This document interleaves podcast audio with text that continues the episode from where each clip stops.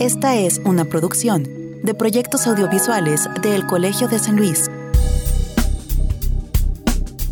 Hay historias ocultas en nuestra ciudad que aún deben ser contadas. Una de ellas es la de las familias chinas que llegaron a asentarse a la capital de San Luis Potosí a inicios del siglo XX en medio de un ambiente hostil que ponía a las comunidades orientales como grupos indeseables en muchos lugares de México. Este rechazo, basado en estereotipos xenófobos y racistas, derivó en uno de los capítulos más negros de la historia mexicana, la matanza de Torreón, donde más de 300 chinos perdieron la vida. Además, se publicaron libros y emitieron leyes para impedir las mezclas raciales entre chinos y mexicanas, entre otras cosas. Ante este escenario, es de llamar la atención cómo fue entonces que un puñado de familias chinas pudieron no solo asentarse en San Luis Potosí, sino además ser fundadoras de prósperos negocios y comercios que en algunos casos siguen vigentes hasta la fecha. Para conocer esta historia y hacerla visible, las antropólogas Greta Alvarado y Paola Garnica emprendieron una investigación histórico-antropológica para rastrear a los descendientes de estas familias y a través de fotos, películas y objetos reconstruir una historia que hasta hace poco estaba oculta. Sobre este interesante proyecto hablaremos en este episodio de Entre Voces. Proyectos audiovisuales del Colegio de San Luis presentan entre Voces. Un espacio de comunicación de las ciencias sociales y las humanidades.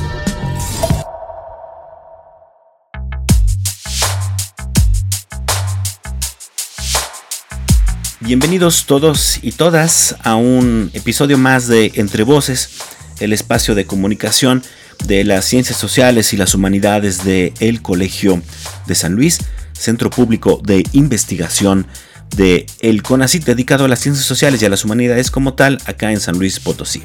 Mi nombre es Israel Trejo. Muchas gracias a todos los que nos escuchan los jueves por la tarde, ya sea en el 88.5 de FM eh, en San Luis Potosí Capital o en el 91.9 de FM en Matehuala. También gracias a quienes nos escuchan los viernes en www.radiodelcolmich.com y evidentemente también a quienes nos siguen ya en las versiones en línea de estas entrevistas que tenemos albergadas en Spotify y en Mixcloud.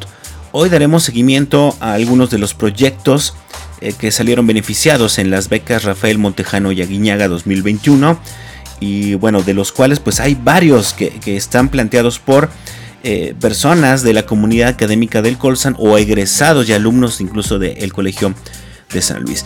Y hoy abriremos los micrófonos para conocer un poco sobre un proyecto planteado por eh, Greta Alvarado, alumna del doctorado en estudios antropológicos del Colsan, y por Paola Garnica de Cátedras Conacid, pero que está adscrita al Colegio de San Luis y que tiene que ver con rastrear a las familias eh, chinas que se asentaron a inicios del siglo XX en San Luis Potosí. Es un proyecto muy interesante sobre todo porque nos devela una parte de la historia potosina que allí estaba pero que era muy poco visible. Ya verán que durante la, charla ellas nos irán dando como algunas claves de cómo están planteando esta interesante investigación y evidentemente de la pertinencia de la misma. Pero antes conozcamos un poco más de nuestras invitadas de este episodio en la sección de Semblanza.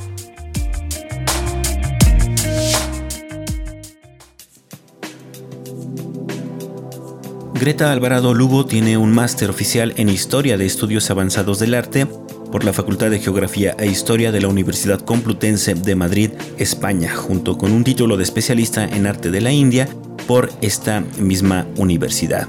Actualmente es estudiante del doctorado en estudios antropológicos de El Colegio de San Luis, con su tema de investigación La diáspora Sikh, un estudio sobre la dinámica de sus valores religiosos en México. También ha sido profesora del curso India, Arte y Sociedad de la Universidad Autónoma de San Luis Potosí. Tiene una diplomatura en Asia por la Universidad del Chaco Austral en Argentina y actualmente es beneficiaria del programa de becas Rafael Montejano y Aguiñaga. Frances Paola Garnica Quiñones es cátedra CONACID asignada a el Colegio de San Luis y al Consorcio de Investigación, Innovación y Desarrollo para las Zonas Áridas. Es maestra y doctora en Antropología Social con Medios Visuales por la Universidad de Manchester en Reino Unido y licenciada en Antropología Social por la Universidad Tecnológica de El Salvador.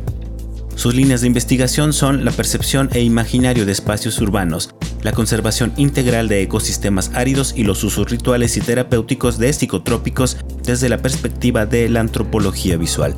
Es codirectora del documental Y del barrio no me voy, autora de textos de investigación en antropología visual y urbana y participante en exhibiciones fotográficas en México y Reino Unido.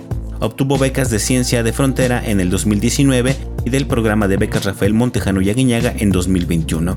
Es coordinadora del Lab San Colsan, miembro de la Red de Investigación en Antropología Audiovisual y de la Red Mexicana de Antropología Visual y locutora en Magnética FM. Entrevista.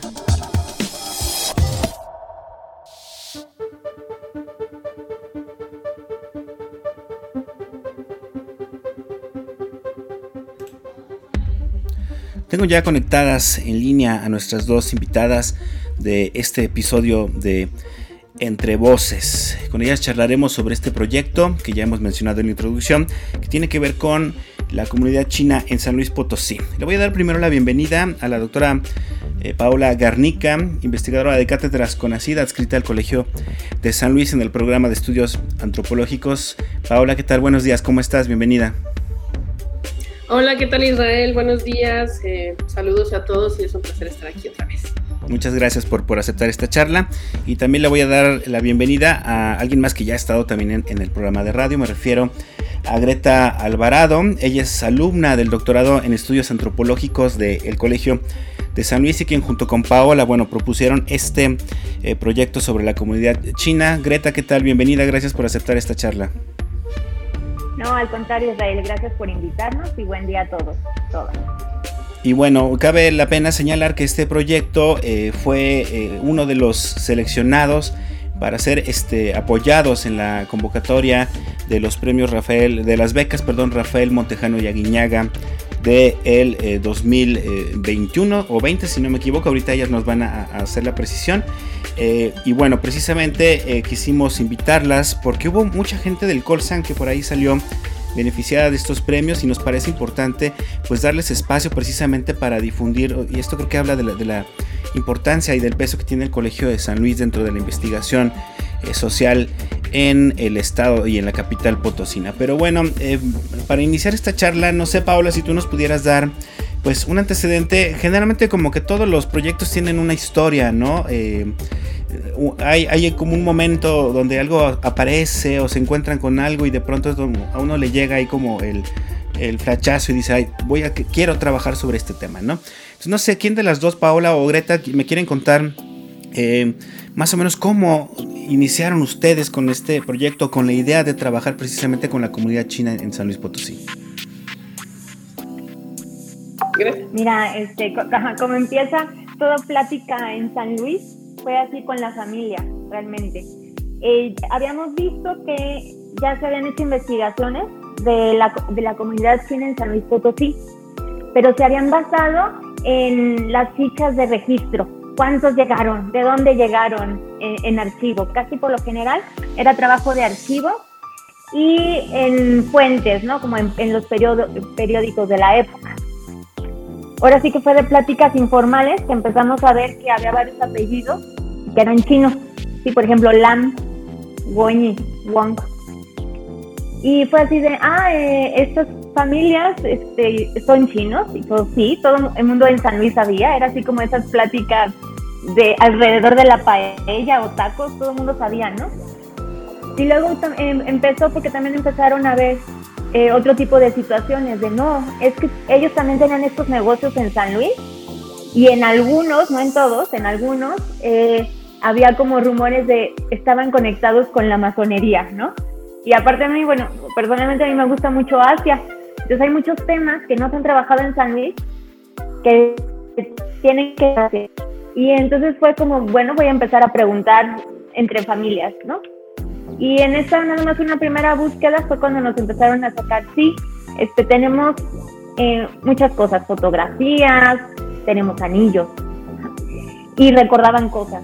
Entonces ya fue cuando realmente acudí eh, con Paola, porque ellos, ella tiene, ahorita que ella nos cuente que tienen eh, un laboratorio de antropología visual, dije, si no se registra esto, que todavía estas personas se están acordando, uno se va a perder y otro, los hijos o la generación que sigue no va a valorar esto y lo va a tirar a la basura. Entonces fue como que empezamos a, a, ver que era urgente y que no se había trabajado de esta manera. Eh, que te digo que todo había sido como fuentes históricos, que en el registro de, nacional de extranjería, sácate las fichas, pero no había como los relatos ni eh, la propia documentación que tenían las familias. Entonces, bueno, fue así como que empezamos. Muy bien, Paola, por ahí tenemos algunos antecedentes precisamente de la comunidad china en México. En general sabemos que, eh, hay comunidades de chinos importantes en varias partes del mundo, ¿no? Digamos algunas ciudades de Estados Unidos como San Francisco, aquí mismo en Ciudad de México hay un barrio chino, en La Habana, en fin, ¿no? Tienen presencia. Eh, cuéntanos un poco, cuando ustedes empiezan a, a, documentarse precisamente para este, este proyecto, ¿qué encuentran como antecedente histórico de la llegada primero de los chinos en general a México y posteriormente a San Luis Potosí? Sí, pues eh, bueno, eh, como tú bien lo has dicho, este, pues una de las características que identificas eh, rápido en una ciudad, o sea, que identificas de la presencia china es un barrio chino, ¿no? Sin embargo, aquí en San Luis Potosí no hay un barrio chino, pero hay muchos comercios fundados por chinos, ¿verdad? Entonces, este, indagando y sobre todo indagando eh, los circuitos de migración, ¿no? Eh, encontramos, bueno, eso no lo encontramos nosotros, pero ya, ahí está, ahí está este, reportado, ¿verdad? Eh, que hubo una migración muy fuerte china a raíz de, la, de las guerras que se estaban suscitando allá del otro lado del Pacífico, ¿no? Y que este, el punto de entrada era en Manzanillo, el principal punto de entrada de los chinos de la migración china era en Manzanillo, ¿no? Este, también, bueno, uno de los antecedentes conocidos es eh, pues, la masacre, ¿no? La masacre que hubo en 1911 de los 330 masacrados en, en ¿no? Esto es algo que, pues hace poco el presidente, el presidente también este, pidió, hizo, se hizo un evento, ¿no? De, de, ¿cómo se llama? De ofrecimiento de disculpas, ¿no? y ahí, estaba, ahí estaban miembros de la comunidad de la comunidad china, ¿no? Ese es un antecedente que está ahí, aquí, aquí, en México en particular, ¿no? También se sabe que en 1926 se conformó el subcomité antichino en, en Cárdenas, en San Luis Potosí, y entre sus objetivos se encontraba la prohibición de la migración china, la expulsión eh, de los chinos que vivían clandestinamente y la prohibición de matrimonios entre chinos y mexicanos, ¿no? Entonces, este, hay una historia de xenofobia, ¿no? Eh, en, México eh, en referencia a, este, a, la, comunidad china. Eh, hay varios libros también que se publicaron, este, pues, pues este, advirtiendo a la población ¿no? de los peligros, entre comillas, que había de relacionarse con chinos. Sin embargo, también tenemos, pues que a pesar de todo eso, ¿no? pues aquí en San Luis Potosí eh, hay muchos comercios como, como eh, panaderías, este, eh, ultramarinos, etcétera, que son muy icónicos del centro histórico, ¿no? Que, forman parte de la historia y la evolución de la ciudad de San Luis, ¿no? Y que además también están estos talleres dentro de la logia masónica, ¿no? Que son de chinos, ¿no? Entonces, si bien ha habido una xenofobia, también ha habido una integración, ¿no? De alguna manera eh, ha habido una integración y esa es como la, parte que interesa. Eh, cómo en este contexto un poco contradictorio, ¿no? Como es México en general, un poco contradictorio. Pero cuáles son las formas particulares que los chinos este, que la comunidad china ha ido aplicando, o, más bien también que la, que la sociedad receptora aquí en San Luis Potosí, pues fue usando para integrarlos, ¿no? De alguna manera. Y pues esta parte de la logia es, es, bien interesante, pero es poco, es poco estudiada. Entonces, bueno, con esos antecedentes empezamos a armar, armar un poco un poco el proyecto, ¿no? Y, y ya también eh, especificando en las familias, ¿no? me parece que esa parte de conocer la historia de las familias eh, y de sus particularidades es algo que tampoco que aquí en San Luis Potosí pues apenas ¿no? se, está, se está levantando. Y, conocer esa historia es la parte intrigante también ¿no? para nosotros y ese es un antecedente que pues de alguna manera estamos tratando de construir de este lado, ¿no? Pero este, los estudios de comunidades chinas en México pues sí hay, o sea, sí, sí, sí hay, hay varios, ¿no? Y, con esos también nos estamos eh, complementando para, pues para poner en contexto también a las familias chinas aquí en San Luis Potosí. Claro, y a mí me gustaría ahondar un poco en esta parte histórica, Greta, en el sentido de que, como bien menciona Paola, el antecedente, digamos, documentado histórico que tenemos en México sobre la comunidad china tiene que ver precisamente con actos de xenofobia, ¿no? Y esta famosa matanza de Torreón, que, creo que es uno de los capítulos más negros de la historia este, mexicana, ¿no? Pero, eh, ¿qué pasaba en ese entonces, eh, Greta? Estamos hablando finales del siglo XIX, principios del siglo XX. Eh, Em, me refiero a, cuál era el estereotipo que se le adjudicaba o, digamos cuáles, cuáles eran así como las cualidades, no sé si decirlo así, o que se le atribuían a los chinos para tener este discurso xenófobo, o más bien cuál era el discurso de este lado mexicano que hacía que tuviéramos como un rechazo precisamente a la llegada de las comunidades chinas. Sí, eh, Israel. Mira, primero pensar que las primeras migraciones que se dan fuertes a finales del siglo XIX es para trabajar en las minas. Eh, llegan muchos asiáticos a trabajar en las minas, en la construcción de vías férreas y en campos, así, en agricultura. Y ahora imagínate, ahora sí que desde el otro lado, en Cantón, se está llevando una, una lucha en 1911 donde se está tratando de, cambiar que ya no sea como una dinastía. toda la historia de China va por dinastías. La última dinastía es la que se llama la dinastía Qing. Ya no querían eso, que ya querían hacer como una república, algo diferente. Entonces, ahora sí que queda trincherado uno de los líderes que se llama Sun Yat-sen, queda ahí en Cantón. Y vas a ver que a partir de ese año empiezan a, viajar muchísimas personas como pueden, de polizones, eh, hacen todo ese trayecto. Eh, nosotros no tenemos idea también de cómo se hace ese trayecto, hasta ahorita que ya empezamos a tener documentación así, el boleto de pasaje. Eh, empezamos a ver, por ejemplo, que viajaban posiblemente, bueno, de Hong Kong, llegaban a Manzanillo, ya después iban a trabajar a Tampico o se iban al norte a trabajar. Entonces, para estas épocas ellos ya empezaban a hacer mucho dinero, o sea, son gente súper trabajadora y se organizan y se apoyan en comunidad. Entonces empezaron a hacer, si llegaron como jornaleros o, trabajar en el tren, empezaron a tener mucho dinero, a juntarlo y poner otro tipo de negocios, como lavandería, panadería, eh, tiendas de abarrotes. Y eso ya, por ejemplo, ya, ya tenían eh, un banco, ¿no? En Torreón. O sea, estaban superiores pues, ¿Qué pasó en 1911?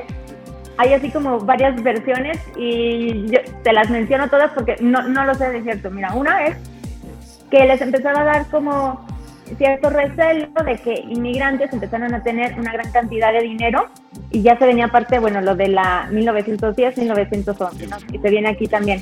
Eso. Entonces empezaron a ver como, bueno, ya tienen, tienen mucho dinero, entonces era una manera como de, descapitalizarlos y quedarse con, esa, con ese dinero. Otro es, dicen, posiblemente podrían haber grupos internos de, de, contrarios a los propios chinos, que se estaban peleando entre ellos. Y bueno, entonces da esta matanza, que es en, bueno, en 1911, que son, bueno, eh, quedaron como 303 chinos. En la actualidad, ahorita todavía vive eh, gente, hijos de papás que murieron en esa matanza. el sábado estuvimos con un señor que tiene 91 años, sí, que todavía está aquí en México y que todavía están súper activos en asociaciones de chinos que están en Mexicali, en, en Hidalgo, en Chiapas, en Guadalajara y obviamente en la Ciudad de México. Entonces ellos todavía y todavía se siguen este, apoyando a, estas nuevas migraciones que llegan, que nosotros vemos aquí en la calle Hidalgo, en Reforma, todos estos restaurancitos o en las plazas, que llegan a poner restaurantes o tiendas de, variedades, todavía hay como una continuidad. Son descendientes, sí, pero todavía apoyan a los que siguen llegando. Entonces, bueno, ese es como que el contexto histórico Israel. Oye, Paola, pero además ahí, ahí, ahí, ahí sí está registrado una, podríamos llamar hasta xenofobia institucional, ¿no? Hubo leyes en contra de, de este tipo de migraciones, ¿no? Sí, sí, como que te, como te mencionaba, en el 26 este, se conformaron estos comités, el subcomité antichino, ¿no? Y, y, pues sí, o sea, se legisló, ¿no? Que se prohibía matrimonios entre chinos y mexicanos. Y sobre, y sobre todo, sobre tu pregunta anterior, también un poco siguiendo esto, eh, que, cuál era el discurso en particular, ¿no? Pues en el 32 se publican libros como El ejemplo de Sonora o El problema chino en México, ¿no?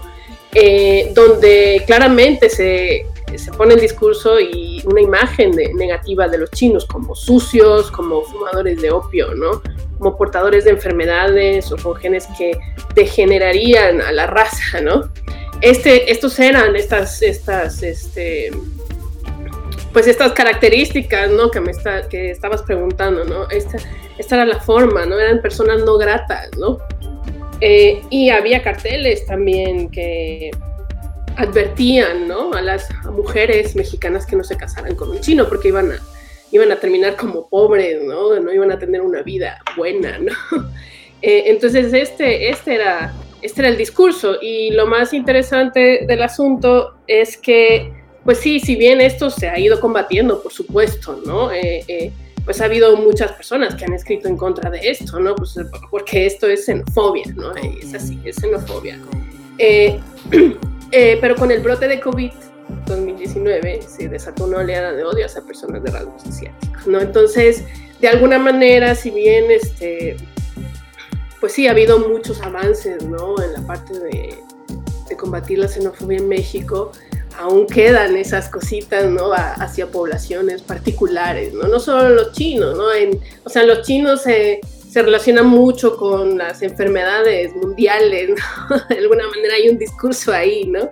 Eh, y los eh, musulmanes se relacionan con bombas, o sea, es todo eh, esta parafernalia que hay que ir desmontando, ¿no? Que hay que ir desmontando y que precisamente la investigación histórica y antropológica ayudan a, a, ir desmontando y desarticulando estos, estos discursos, eh, pues también poniendo por delante las historias de, de, las familias, ¿no? las historias particulares, este, sus luchas este, y también su integración y las aportaciones que han hecho a, a las sociedades donde han migrado, ¿no? como cualquier otro, otro migrante igual. ¿no? Entonces, este, ese es el asunto que que hay toda eh, hay todo este bagaje y que hay que ir que hay que ir este, revisando no eh, también en el 27 este es otro dato en el 27 la en 1927 la legislatura de San Luis Potosí apoyó una iniciativa de reforma de la Constitución Federal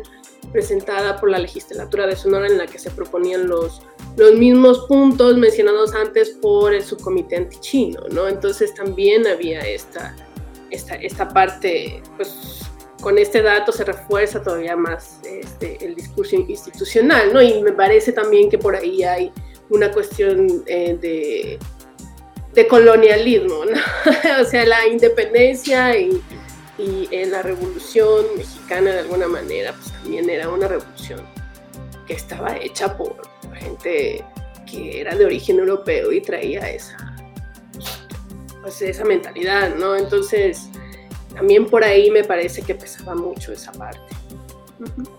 y, básicamente hay detrás una idea, pues, muy decimonónica acerca del racismo, ¿no? Estas cualidades, como dices tú, europeas, un pensamiento sumamente colonial que asumía que otro tipo de personas con otro tipo de rasgos físicos, pues, eran inferiores, ¿no? Y creo que, eso se reproduce, como bien dices, incluso con otro tipo de, de, orígenes étnicos. Pero bueno, vamos a hacer nuestra primera pausa para seguir hablando sobre este tema. Ahorita platicamos un poco más bien como de antecedentes históricos para entender eh, la presencia de comunidades chinas en México. Una presencia sí importante, pero que yo quiero asumir por lo que nos han contado, que por un lado sí han sido como muy... Eh, prominentes, muy prósperos, pero por el otro lado también me imagino han tenido que ser muy discretos, eh, al menos en, algunas décadas por todo lo que hemos platicado ahora. Pero precisamente frente a esta situación, eh, el caso de San Luis Potosí es sumamente curioso y particular y de eso vamos a hablar en la segunda parte de nuestra entrevista donde eh, estamos pues charlando con Paola Garnica y Greta Alvarado sobre este proyecto que están proponiendo acerca de pues, visibilizar a la comunidad china en San Luis Potosí. Entonces no se vayan, regresamos en un minuto, estamos en Entre Voces, el espacio de comunicación de las ciencias sociales y las humanidades de el Colegio de San Luis. Ya volvemos.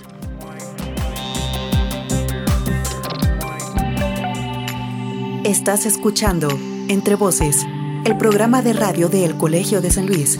Contáctanos radio arroba colsan.edu.mx o visita nuestro micrositio web entrevocescolsan.wordpress.com. Entrevista.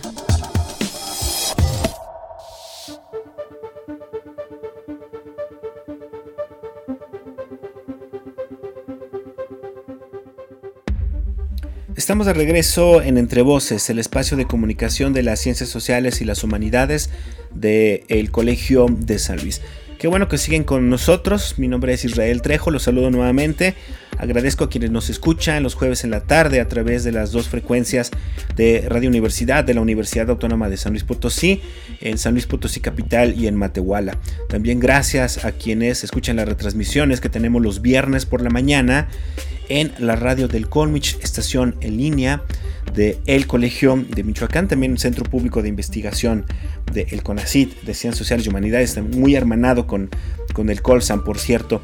Y gracias, evidentemente, también si están escuchando esto ya en la versión podcast o en línea, em, las charlas que subimos a Spotify y también a Mixcloud. Les recuerdo que hoy charlamos sobre la comunidad china en San Luis Potosí, sobre un proyecto que han planteado eh, dos investigadoras, bueno, una investigadora y una alumna del Colegio de San Luis y que eh, fue beneficiado en la pasada convocatoria de los premios Rafael Montejano Yaguiñaga, bueno, las becas Rafael Montejano Yaguiñaga, que están dedicadas a investigación sobre el centro histórico de San Luis Potosí y el tema que ellas están trabajando es precisamente la comunidad china en el centro histórico, bueno, la masonería y la comunidad china. Y ahorita vamos a, platicar precisamente por qué hablar en específico también como de, masonería. Eh, pero bueno, eh, nos acompañan, ya le dije, Greta Alvarado, eh, quien es alumna del doctorado en estudios antropológicos de El Colsan, y Paula Garnica, investigadora de cátedras conocida, escrita al Colegio de San Luis en el programa de estudios antropológicos. Y una vez ya que dimos estos antecedentes, em, creo que, me gustaría que nos platicaran, no sé, Greta, si tú nos puedes eh, precisamente eh, decir por qué enfocarse en la masonería. Ya nos platicó un poco Paola, ¿no? Ya mencionó por ahí un poco la logia mm, del Potosí, eh, del Potosí creo que se llamaba la, Gran Logia del Potosí, que todavía existe, ¿no? Está ahí en Plaza del Carmen. Eh, la ha mencionado en esta historia de cómo llegaron los chinos a San Luis y empezaron a establecerse, pero ¿por qué es importante esta logia precisamente para, la historia que ustedes están queriendo contar ahora, Greta? Sí, es, ahora sí que es súper importante porque empezábamos a ver, primero por relatos, no teníamos como que la documentación, sino era, es que en algún lugar, yo me acuerdo que en el, eh, en el bar Tampico se hacían como reuniones de masones, ya sabes, y la gente ya le ponía ahí que calaveras, que así, ya velas, ¿no? Entonces empezamos a investigar y vimos que sí, que había justo un taller que se llama Chikuntong, que está conformado en 1925 por eh, puros eh, personas originarias de China. Después eh, dijimos, bueno, ¿esto qué tiene de importancia? pues era, ya venían huyendo, pensemos, de estas eh, asociaciones anti-China que empezaron a salir en el norte. Como dijo Paola, aquí también empezaron a ver. Entonces ellos se, ahora sí que tuvieron que usar estas sociedades que son, ya no dicen que secretas, que son discretas, para eh, articular y poder conformar una comunidad. Entonces vamos a tener que estas personas, eh, que no fueron todos, solo algunas personas conformaron parte de esta logia, pero ¿qué tipo de negocios tenían? Ah, bueno, por ejemplo, van a salir, eh, todavía no entramos realmente a la documentación, pero en una exploración que hemos hecho, eh, que hacían banquetes, alguien Lee, hacía banquetes para eh, los rituales de masonería. Entonces ya se, servían ahí tipo de banquetes. otro, panadería.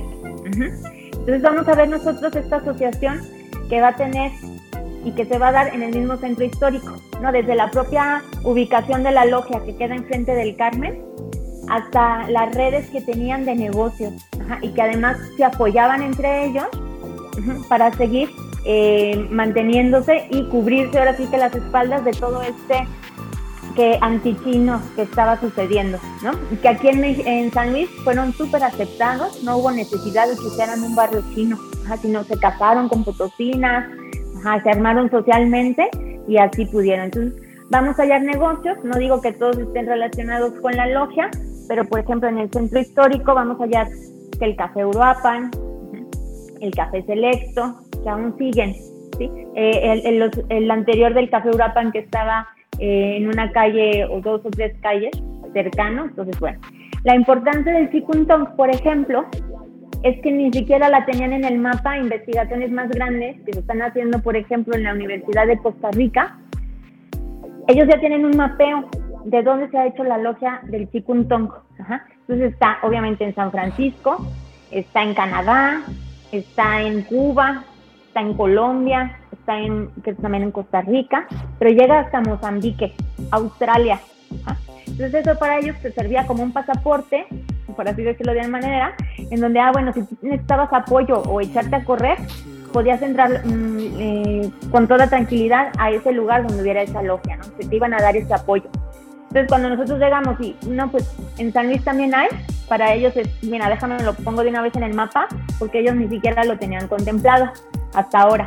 Entonces, hay muchas cartas también, por ejemplo, que tienen ahí escritas con caracteres, signos, que apenas nosotros mandamos a, traducir una, porque todo eso es dinero, ¿no? Pero entonces ya por eso queremos el dinerito de la beca, pues que realmente se va a destinar para impulsar todo esto, lo que es esta parte de la investigación. Entonces la importancia de la masonería es eso, de ver cómo se articulaban, cómo se apoyaban, eh, los negocios que tenían y que todo va a ser ahí este, en el propio centro histórico. Paula, puedo entender eh, a, la logia precisamente como esta puerta de entrada de la comunidad china a San Luis. Bueno, ya, ya, ya lo mencionaba Greta, también a otras eh, ciudades donde tienen una presencia importante. Y yo sé perfectamente que tú no eres eh, de San Luis Potosí, no sé si Greta lo, sea, pero a mí como potosino sí me llama un poco la atención que siendo nosotros, y lo voy a decir, yo sé que me van a medio ahorcar, pero siendo una, una, una sociedad muy cerrada, de pronto se haya mostrado esta apertura precisamente a la integración de la comunidad china, sobre todo por todos los antecedentes y todos los discursos que había anteriormente. Y no sé, ahí va la pregunta, creo que eso es precisamente lo que a ustedes le está llamando la atención de esta investigación, ¿no? O sea, ¿qué es lo que están intentando averiguar? ¿Qué pasó ahí que hizo que el caso de San Luis, a diferencia de otras ciudades, fuera eh, particularmente receptivo con la comunidad china. Entonces platícanos un poco cómo están planteando esta investigación y cómo quieren comprobar esta hipótesis o cómo están pensando llegar a comprobar si esto es, es, real o si más bien eh, es solo como una, una, idea por ahí, ¿no? Pues sí, este, sí, efectivamente es una de las, es uno de los misterios, ¿no? de cómo, cómo se dio esta integración precisamente por lo que dices, ¿no? Eh, también habría que ver, pues, el tiempo atrás cómo era la cuestión con San Luis, ¿no? Porque también, bueno, hay teorías por ahí, ¿no? La gente habla, ¿no? Yo, yo pregunto precisamente también, porque como no soy de aquí, ¿no? Este, me da curiosidad y pregunto, bueno, porque ellos mismos dicen, ¿no? Bueno, yo con los potosinos que he platicado, dicen, no, es que sí somos muy reservados, ¿no? y hablan de desconfianza, ¿no? Y la desconfianza, claro, si es, si es cierto eso, ¿no? La desconfianza se va generando a través de la historia, ¿no? O sea, de experiencias, etc. Entonces habría que ver si eh, atrás, ¿no? Tipo atrás estaba esto, ahora cómo se averigua esto, quién sabe. O sea, habría que ir con la memoria histórica, ¿no? Este, pues una de, los que estamos, una de las cosas que estamos proponiendo es generar conocimiento a partir de la información obtenida en las entrevistas con los descendientes de los familiares chinos y contrastando la comparativa con eh, la documentación histórica, pero también con las fotografías, ¿no? Porque los objetos, esta es una parte bien importante de la investigación, porque a partir de las fotografías y de los objetos, eh, se eh, genera o como que se estimula una especie de otro tipo de recuerdo, ¿no? Eh, y otro tipo de sensaciones, ¿no? Eh, y de ahí se obtienen, se obtienen, este, pues, este tipo, entonces creemos que, creemos que, que, creemos que estas cuestiones pueden estar como, o se pueden verter en eh, los documentos visuales, ¿no? Eh, o los objetos, o los objetos, ¿no? Eh, en las, ya hemos hecho algunas entrevistas, ¿no? Y, y bueno, hubo una muy especial en particular que, pues la señora, o sea, nosotros no se lo pedimos, ella sola puso un montón de fotografías sobre la mesa, así, ¿no? La llenó así y empezó a hablarnos de detalles que yo creo que ni ella misma sabía que, que recordaba, ¿no? Y con eso empiezas a armar un, empiezas a armar un, rompecabezas, ¿no? Entonces, eh, pues eso, también eh, buscamos analizar los diversos discursos eh, migratorios, las razones de la migración y la configuración de la experiencia migratoria, porque si bien a lo mejor no podemos tener con primeros migrantes porque pues ya fallecieron, etcétera, ¿no? Pero sí se ha contado una historia, ¿no? Ellos mismos han contado y, y eso también es importante, cómo ellos han visto y cómo ellos este, relatan la historia de sus antepasados y de, y de sus viajes aquí a, a, México, a diferentes ciudades, porque además cambiaban de ciudades a veces, ¿no? Y al final se establecieron aquí por por alguna razón y es donde, ahí es donde pues ponemos el, el ojo ¿no? y el oído. ¿no? Eh, también buscamos el último y lo, y lo colectivo, ¿no? cómo se articulan y cómo los relatos y significados constructiva influyen en las memorias individuales y eh, creo que en esa conexión y a través, y la fotografía es eso, ¿no? La fotografía de alguna manera, este, eh, nos permite esto, ¿no? Porque si bien nace de, pues de una experiencia individual o familiar, se extiende a, se extiende a lo colectivo y al revés, ¿no? Y este y también pues frente a la cultura logocéntrica, es decir, centrada en una construcción de la historia a través del lenguaje escrito, retomamos el planteamiento historiográfico enfocado en el registro visual, a través de la lectura de las imágenes y su enfrentamiento con los testimonios. Las imágenes se tratan en este, o las queremos tratar en esta investigación como artefactos culturales, no como un simple reflejo.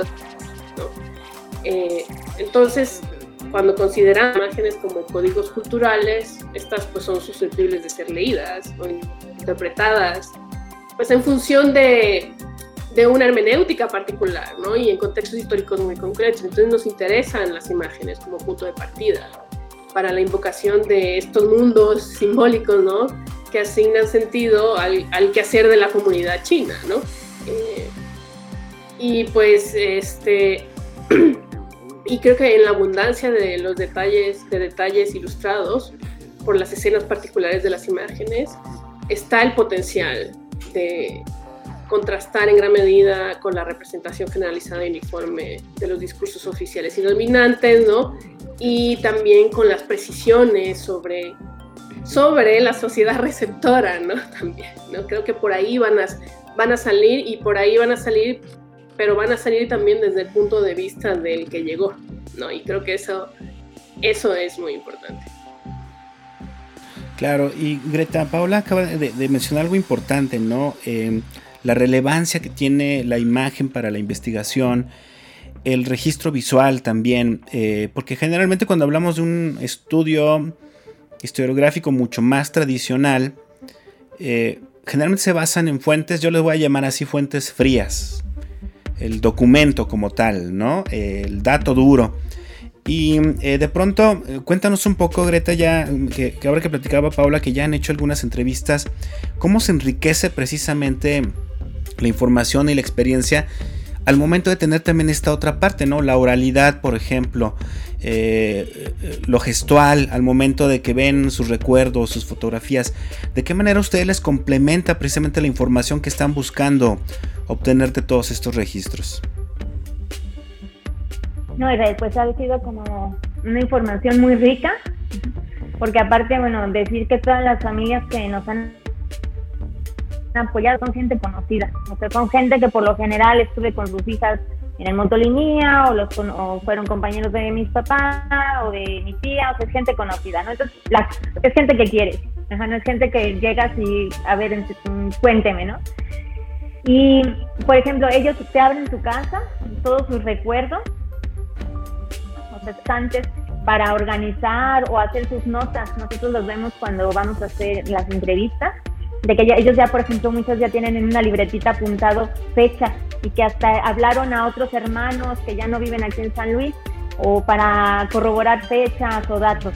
Entonces, ha sido como un trabajo eh, de los recuerdos, pero que también las familias se han apoyado hasta en los propios documentos que ellos tienen sí, por ejemplo, que tienen recortes de periódico, todo. Entonces, mira, eh, mira, mi papá es que fue miembro de la comunidad de la colonia china, fue líder, pero aquí está, aquí está el periódico. O sea, fue en este año. Ah, ok.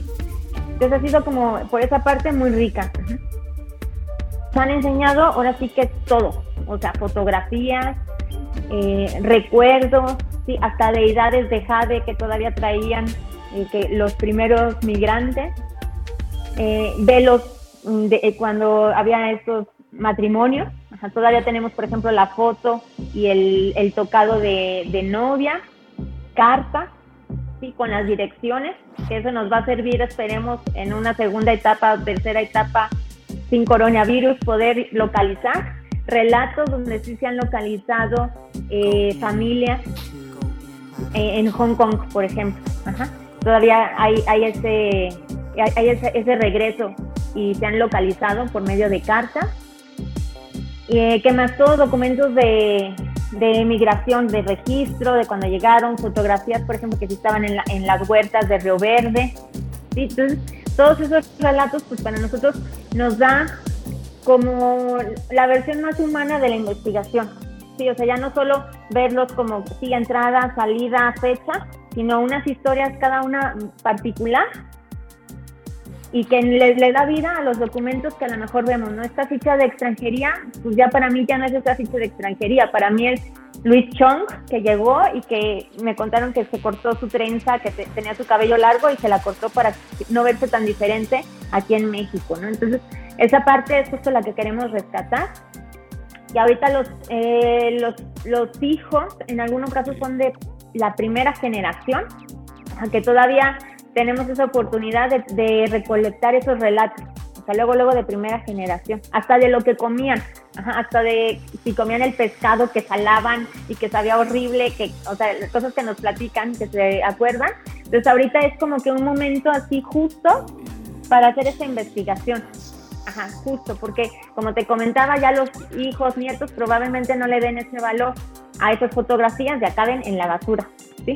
Justo también se quedó justo lo de la petición de perdón, que va a haber otro segundo evento en septiembre y eh, que se están haciendo ahorita eventos para decir, bueno, la comunidad china también forma, es una población que, que conforma México.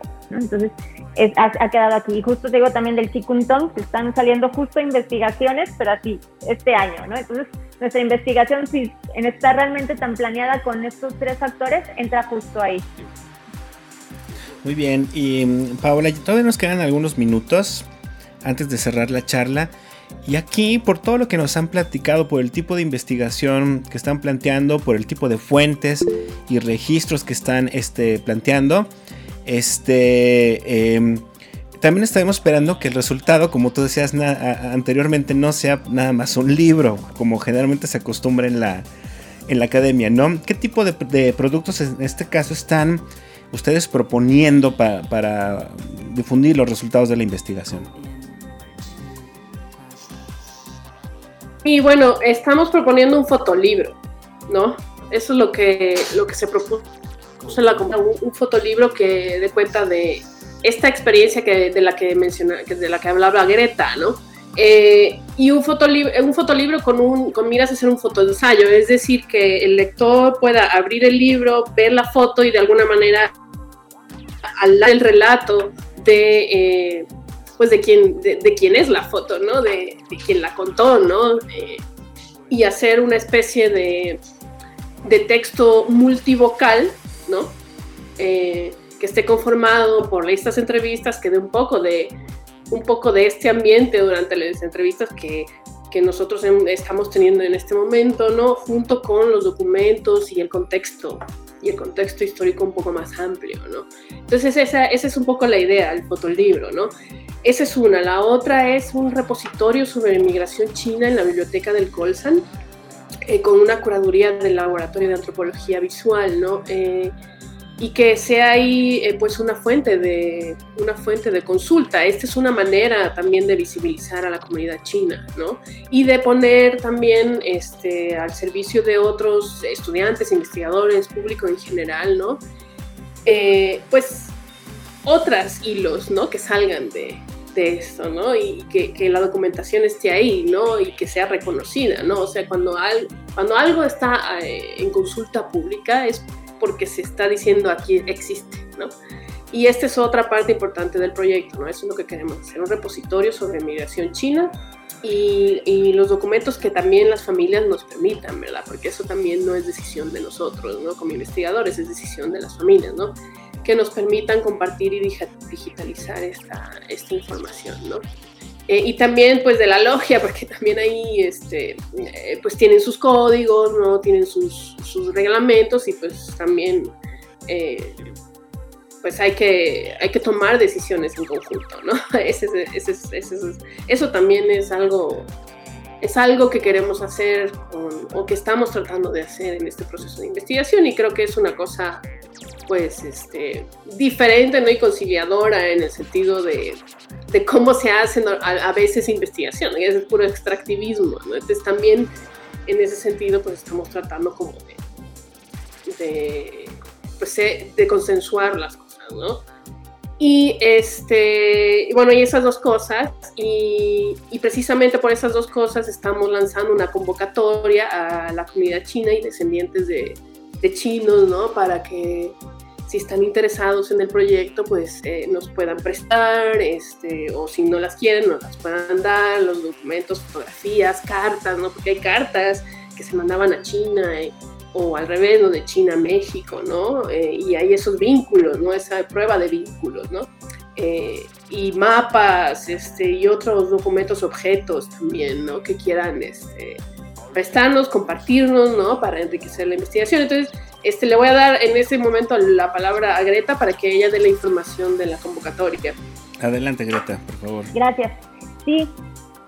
Eh, todas las personas que tengan algún descendiente que sepan de origen chino, por favor, no, primero que no tiren nada, o sea, no tirar nada de cartas ni documentos, así, porque luego la gente me dice, ¿esto, esto le sirve? Y es así como que un papel bien importante, entonces, uno, primero no tirar nada, segundo, no nos quedamos con nada, Nada más eh, buscamos un espacio, un tiempo con esa persona, uno, para que nos platique, que el relato es como bien importante de lo que se acuerde, y dos, que nos presten las cosas con B de vuelta para digitalizarlas. Nos han prestado de todo, o sea, cartas, fotografías, eh, anillos, a lo mejor no de oro, ¿eh? anillos de, otro tipo de material, pero que tienen emblemas importantes para nosotros. Ropa, nos han prestado, eh, por ejemplo, hasta como botecitos para delinearse el ojo, todo para nosotros, eso es bien importante porque podemos reconstruir eh, qué se traía de China, qué no, cómo se convivía. ¿sí? Ahora, eh, mm, también tenemos esa oportunidad de hacer traducciones, todo con confidencialidad. por ejemplo, hay, gente que tiene cartas ahí en su casa escritos en chino y pues no sabe ni qué es y luego se los andan llevando ahí a los de la feria o a los de los restaurantes que pues no, no pueden traducir a veces ese tipo de, idioma hasta por, lo, por la temporalidad. Entonces nosotros también ofrecemos ese tipo de traducciones que primero obviamente con la familia se dice aquí está la traducción, si quiere que salga publicado o no, como dice esta Paola, todo se hace eh, consensuado. También, por ejemplo, si tienen películas de esas antiguitas de Super 8, nosotros se las podemos pasar a un formato que las puedan ver y disfrutar. ¿sí? Y toda, eh, le digo, todo es digitalización, no nos quedamos con nada, o sea, nada de que todo se firma, se hace un préstamo y en menos de una semana se lo regresamos. Entonces, les digo, ya tenemos trabajados, este, por ejemplo, la familia Lam, Pat, Won, Woñez, pero por ahí todavía me faltan unas familias, por ejemplo, la familia Lee, y están invitadísimos a, participar, Chibu, y hay como dos familias Chong, que no son de la misma, dos familias Chong y Fong, ¿sí? Me pueden, lo más fácil del mundo es llamarme a mi celular o mandarme un WhatsApp, ¿sí? Libremente. Mi teléfono es 44 45 83 42 74 y ahí yo les paso toda la información para que se sientan seguros de que qué va a pasar con su material. Y pues eh, mientras tanto únicamente agradecerles Greta, muchas gracias por, por acompañarnos en esta charla. Gracias Isael, al contrario, gracias por la invitación. Y Paola, también muchas gracias a ti por, estos, eh, por esta conversación. Estaremos muy atentos, como les comentaba, a los resultados de la misma. Sí, muchas gracias a ti. Ahorita tenemos más preguntas que respuestas, igual que todo el mundo, pero esperemos ir de a poquitos, ¿no? Y compartirlas en algún momento con ustedes otra vez, Muchas gracias, Israel. Pero mientras eso sucede, yo me despido. Lo dejo hasta la siguiente semana. Mi nombre es Israel Trejo. Nos vemos en el próximo episodio de Entre Voces, el espacio de comunicación de las ciencias sociales y las humanidades de El Colegio de San Luis. Hasta pronto.